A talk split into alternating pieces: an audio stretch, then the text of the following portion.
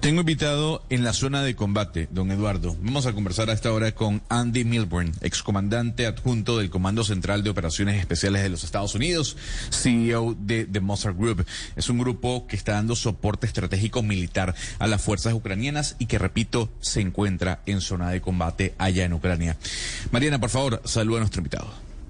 Andy Milburn, thank you so much for being in our show today. It is a pleasure to have you. Yeah, thanks very much. It's a, it's a pleasure to be here, and uh, good afternoon, I guess it is there, to all your listeners. Nos saluda nuestro invitado Andy Milburn. Eh, Gonzalo, antes de su pregunta. Sí, mire, yo quiero arrancar eh, eh, preguntándole si es realmente cierto lo que plantean algunos medios de comunicación. ¿Rusia está perdiendo la guerra? Andy, is it true what many uh, major publications and media companies around the world are saying? Is it true that Russia is about to lose the war in Ukraine?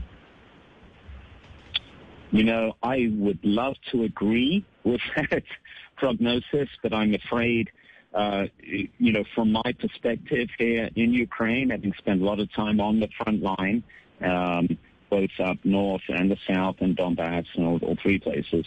Uh, it's too early to say that.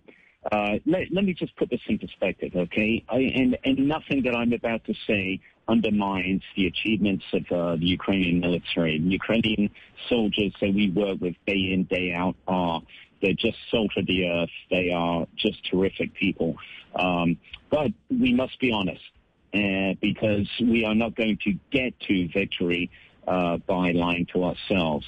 And the point is this: the the uh, Ukrainians have made great headway in the north. Uh, the Russians have lost a lot of people, but you have to look on the map at you know how many uh, how many square miles, square kilometers have actually been taken, and it's not that much. You know, there's been a lot of fanfare about places like Izium, uh, and it's true. In fact, we were uh, just outside Izium. Uh, we went as far as we could right after the Ukrainians uh, took it back.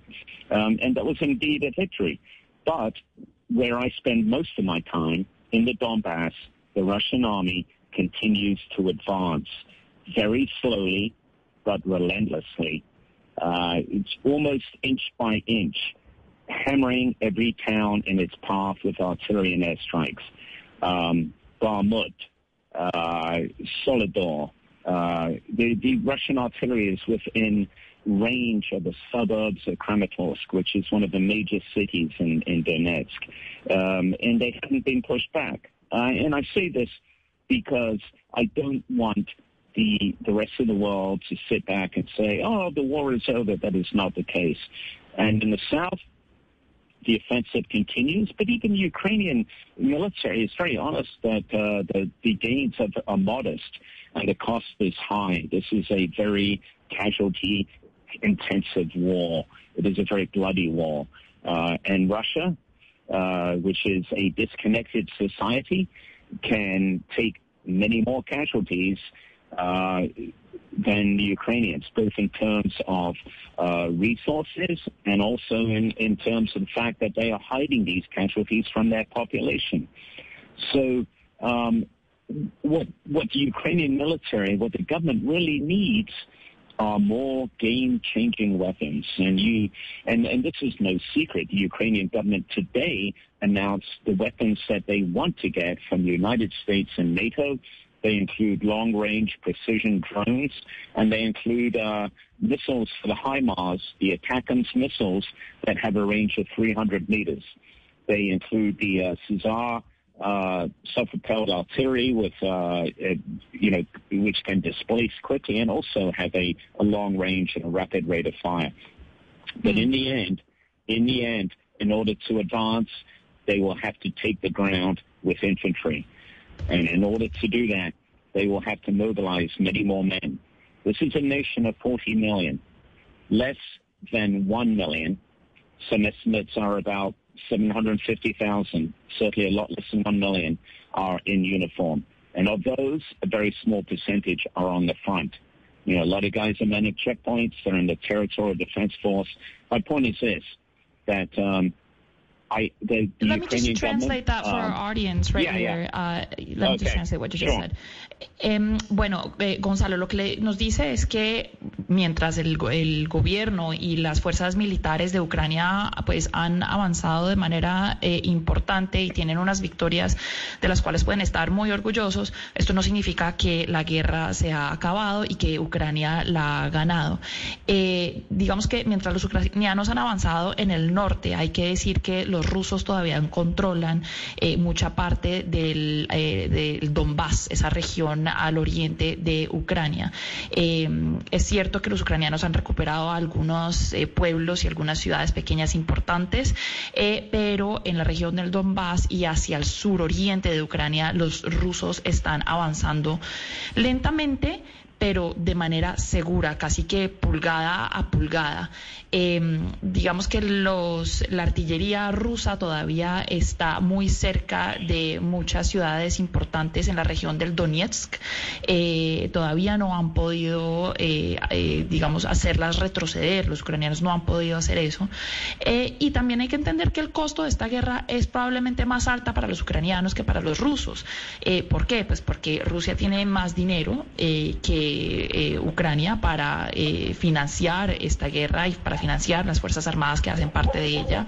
Eh, y porque pues, los rusos como sociedad están más desconectados de la guerra, porque son una sociedad más cerrada en cuanto a lo que se puede saber de las realidades de la guerra. Entonces el apoyo a las fuerzas militares y a la guerra como tal pues puede ser mayor precisamente porque se mantiene en secreto lo que está ocurriendo allá. Necesita Ucrania para ganar o para hacer, eh, para llevar a cabo más victorias, para lograr más victorias, más eh, armamento, eh, digamos, pesado. Habla nuestro invitado de unas armas de precisión, unos misiles de precisión que tienen unos 300 metros de rango. Eh, y bueno, y también hay que entender que la, los militares o las fuerzas militares de Ucrania pues son de menos de un millón de personas, son aproximadamente 750 mil soldados que están en uniforme y de esos hay solo unos, una pequeña cantidad que están en eh, ese territorio de combate al oriente de Ucrania. Entonces, sí, pues son victorias importantes y sobre todo que nos sorprendieron porque pues Ucrania tenía todas las de perder, pero esto no se puede llamar eh, un fin a la guerra. Preguntémosle, Mariana, al señor Milburn, ¿qué hace exactamente de Mozart Group? Es decir, ellos intervienen, ellos pelean, están armados, van a combate, o ellos simplemente ejercen t- algún tipo de asesoría estratégica. So, Andy, you're the CEO of Mozart Group. Can you tell us what the Mozart Group does? Like, do you actually go and do some of the fighting yourself, or do you just, you know, provide some advice or consultancy services? Um, I'll tell you exactly what we do. Uh, no, we do not do any fighting. We do not carry weapons. And that's not because I have a moral objection to carrying weapons. I spend my life in the military, but because it's very important to me that we are clear about our objectives here. And our objectives match U.S. foreign policy and NATO, NATO policy. Uh, we do two things. We evacuate civilians from areas that are too dangerous for anyone else to go into. In other words, other um, NGOs or the Ukrainian military um, lack the resources or ability to go into these areas.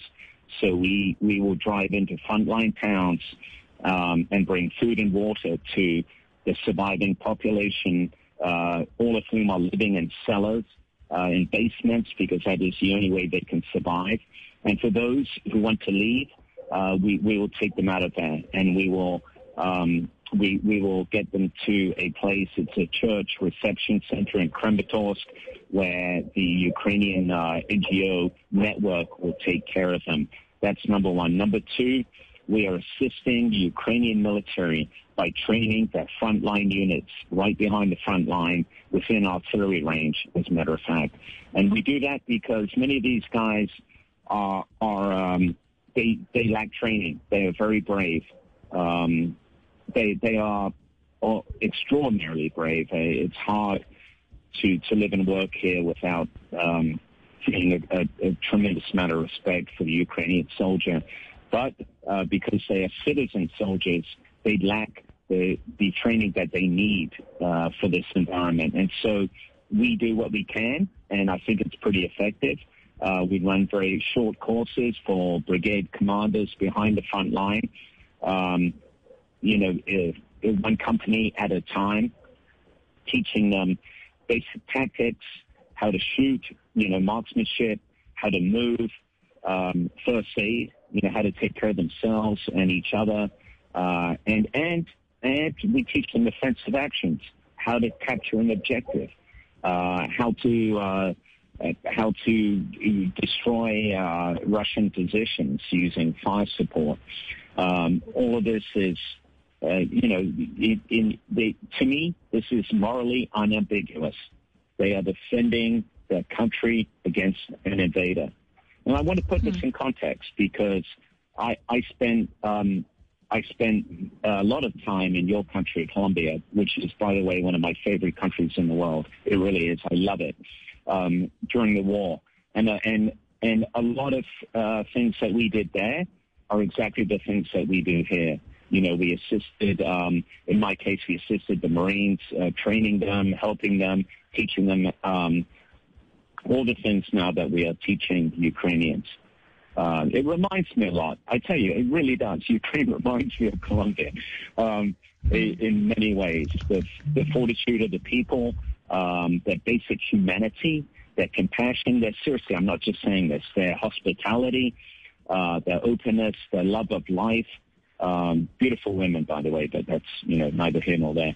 Uh, same thing as Colombia. Um, and and so uh, you know again and again, actually, I, I find myself thinking back to my time in Colombia from you know 1999 through 2003, uh, and there are a lot of you'd be surprised there are a lot of uh, a lot of parallels, a lot of comparisons. Claro. Entonces, eh, bueno, Eduardo, eh, nuestro invitado pasó un tiempo en Colombia desde el 99 hasta el 2003. Dice él que la situación en Ucrania le acuerda en este momento a lo que él vivió en, Ucrania, en Colombia. Y para ponerle un poco en contexto, lo que hace en Ucrania es muy parecido a lo que hizo en Colombia, que era, digamos, prácticamente entrenar eh, a miembros de las Fuerzas Armadas, pues sobre cómo pelear, sobre cómo llevar, pues, esa esa, lucha armada de alguna manera.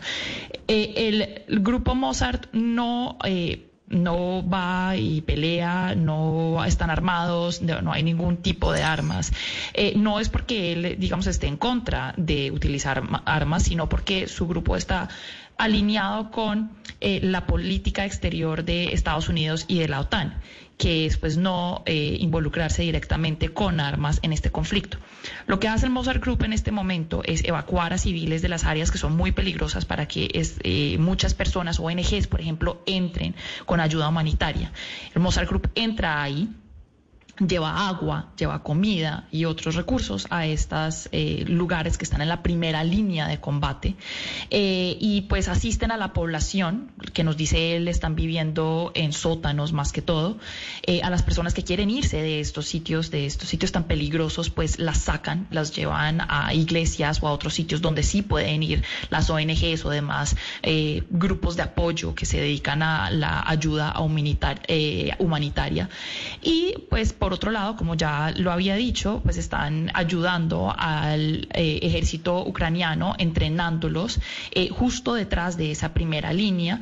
Eh, están, por ejemplo, entrenando a los comandantes de brigada para que sean más efectivos, para que, por ejemplo, puedan saber cómo sus comandos, cómo sus soldados pueden disparar, cómo pueden capturar objetivos rusos, cómo pueden llevar a cabo operaciones de ofensiva. Eh, cómo pueden eh, cuidarse los unos a los otros, destruir eh, posiciones rusas.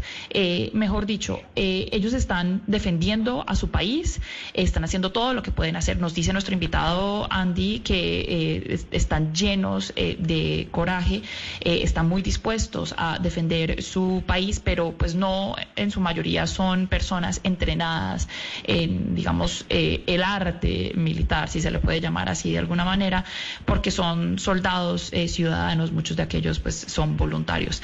Entonces, para resumir, lo que hace en Ucrania es muy parecido a lo que hizo en Colombia y es prestar esos servicios de entrenamiento. Aquí en Colombia, para ser exactos, también, por ejemplo, ayudó mucho la infantería de Marina a entrenarse para pelear durante el conflicto. Mariana, por favor, pregúntele al señor Milburn, pues uno lo que oye es que pues Rusia asegura que las derrotas recientes que han tenido son un esfuerzo por reagrupar las eh, fuerzas y no necesariamente pues una derrota absoluta. Eh, pregúntele, por favor, ¿por qué no deberíamos creerles a los informes de triunfos eh, territoriales de Ucrania? So, Andy, you know, we're hearing out of Russia that this isn't a defeat. This is actually an effort to regroup forces. And I'm talking about the recent Ukrainian gains in the northeastern part of the country. You know, why, why shouldn't we believe Russia? Why should we believe Ukrainian reports over them? Yeah, I mean that that's a good question. Actually, I think you should be cynical of all reports coming from two nations at war, to include my own. By the way, this is not a hit on the Ukrainian government. It's natural um, that you seize upon the, the positive aspects because Ukrainian people are, are naturally, you know, they they're hungry for for good news, and this is good news. Don't, I'm not going to take away from uh, from from what the Ukrainian military has done in the north. I'm just inserting a word of caution that the war is not over. Um, many hard battles lie ahead, and and time is on the Russian side, time and resources. I don't want the West to look away. Okay, that's you know that's my concern here, um, and and I and I can tell you from firsthand experience. And journalists are not allowed on the front line, but the Mozart Group are. But that doesn't mean that we have all-seeing knowledge, but we do have a good indication of what is going on. And um, and and it is a very hard fight. It's a very bloody fight, as I explained. And the Russians continue to advance in in Donbass, which is, um, as as their military has said, their main objective. Uh, and and they must be checked there, and they must be turned around. That is the Ukrainian objectives. Um, so let's, you know, all I'm saying is let's let's absolutely give credit to the Ukrainian military, but let's not get too euphoric and think that the war is over, because it is not. Okay, uh, Mr. Andy Milburn, thank you for being with us.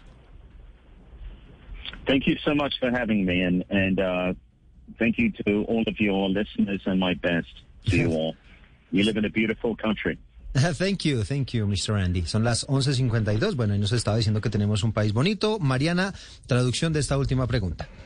Su pregunta, Ana Cristina, es muy interesante porque él cree que debemos recibir con un poco eh, de cinismo de pronto los informes y reportes que salen de todas las naciones involucradas en esta guerra. Porque claramente, pues Ucrania, como Rusia, pues, o todos los que estén involucrados en la guerra, pues quieren utilizar cualquier pretexto para eh, diseminar eh, positivismo o buenas noticias sobre la guerra. Sí son buenas noticias para Ucrania lo que acaba de pasar al noreste. Eh, pero eso no significa de nuevo que la guerra ha sido eh, ganada por parte de Ucrania. Y tenemos que tener, mucha cautela en cuanto a entender que la guerra no se va a acabar y que el tiempo está del lado de los rusos porque ellos pueden aguantar más. Por ende, quedan muchas batallas por pelear y Occidente, los países de Occidente no deben, eh, digamos, olvidarse de Ucrania. No hay periodistas en esta zona. Eso es muy interesante porque entonces lo que significa es que nuestro invitado es de las pocas personas que pueden darnos un recuento de lo que en verdad está pasando en esta primera línea de combate. Eh, y él dice que, bueno, es una buena indicación lo que ha pasado, por lo menos para los ucranianos en el noreste del país, pero de nuevo, los rusos están avanzando en Donbass y tienen el tiempo de su parte, ellos pueden aguantar más. los ucranianos deben enfocarse en esa región, en Donbass, si de verdad quieren eh, detener el avance ruso, si de verdad quieren ponerlos en jaque. Aún así, hay que darle un crédito al ejército ucraniano por lograr lo que han logrado en el noreste del país. Claro, es que en principio, Mariana, esto era David contra Goliat y nos estamos dando cuenta que los ucranianos al final están dando la pelea. Son las 11:54.